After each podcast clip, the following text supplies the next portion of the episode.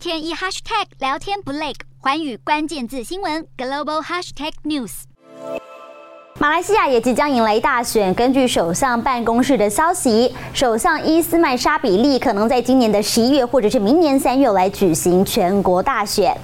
会选在这两个时间点的原因，就在于马来西亚政府每年的十月会向国会呈报新年度的财政预算案，因此十一月是成为了选项之一。不过这还要看到时候的天气情况，因为马来西亚年底经常发生水灾而影响交通，导致选民对执政党产生了负面情绪。